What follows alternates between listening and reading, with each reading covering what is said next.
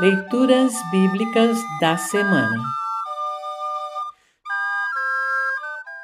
O trecho da Epístola para o quarto domingo após Pentecostes está registrado em Gálatas 6, 1 a 10 e 14 a 18.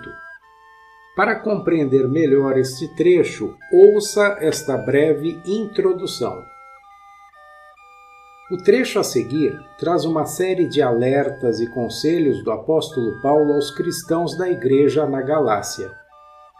A leitura permite que se configure o perfil de uma pessoa cristã, cujos pensamentos e atitudes refletem compaixão, humildade, amor ao próximo, honestidade, altruísmo, gratidão, coragem, perseverança, fé e espírito de serviço.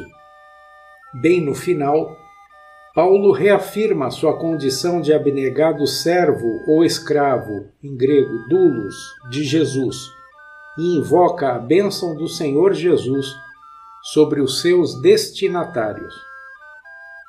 Ouça agora Gálatas 6, 1 a 10 e 14 a 18.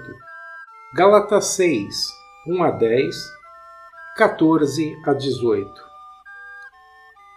Meus irmãos, se alguém for apanhado em alguma falta, vocês que são espirituais devem ajudar essa pessoa a se corrigir.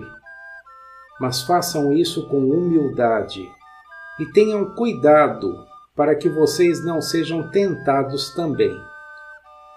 Ajudem uns aos outros e assim vocês estarão obedecendo à lei de Cristo. A pessoa que pensa que é importante quando de fato não é, está enganando a si mesma. Que cada pessoa examine o seu próprio modo de agir. Se ele for bom, então a pessoa pode se orgulhar do que fez, sem precisar comparar o seu modo de agir com o dos outros. Porque cada pessoa deve carregar a sua própria carga. A pessoa que está aprendendo o Evangelho de Cristo deve repartir todas as suas coisas boas com quem a estiver ensinando. Não se engane, ninguém zomba de Deus. O que uma pessoa plantar é isso mesmo que colherá. Se plantar no terreno da sua natureza humana, desse terreno colherá a morte. Porém, se plantar no terreno do Espírito de Deus, desse terreno colherá a vida eterna. Não nos cansemos de fazer o bem, pois se não desanimarmos, chegará o tempo certo em que faremos a colheita.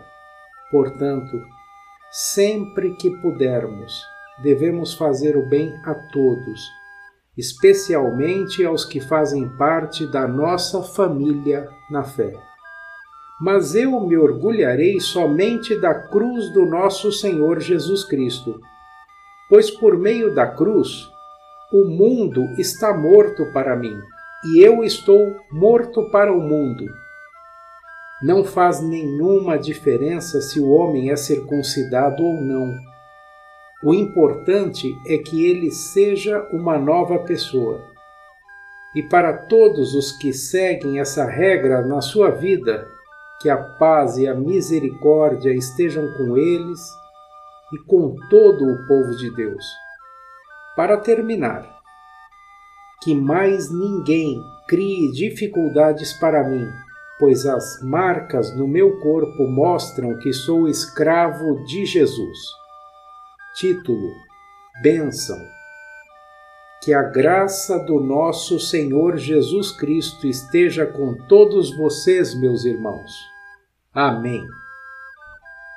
Assim termina o trecho da epístola para esta semana.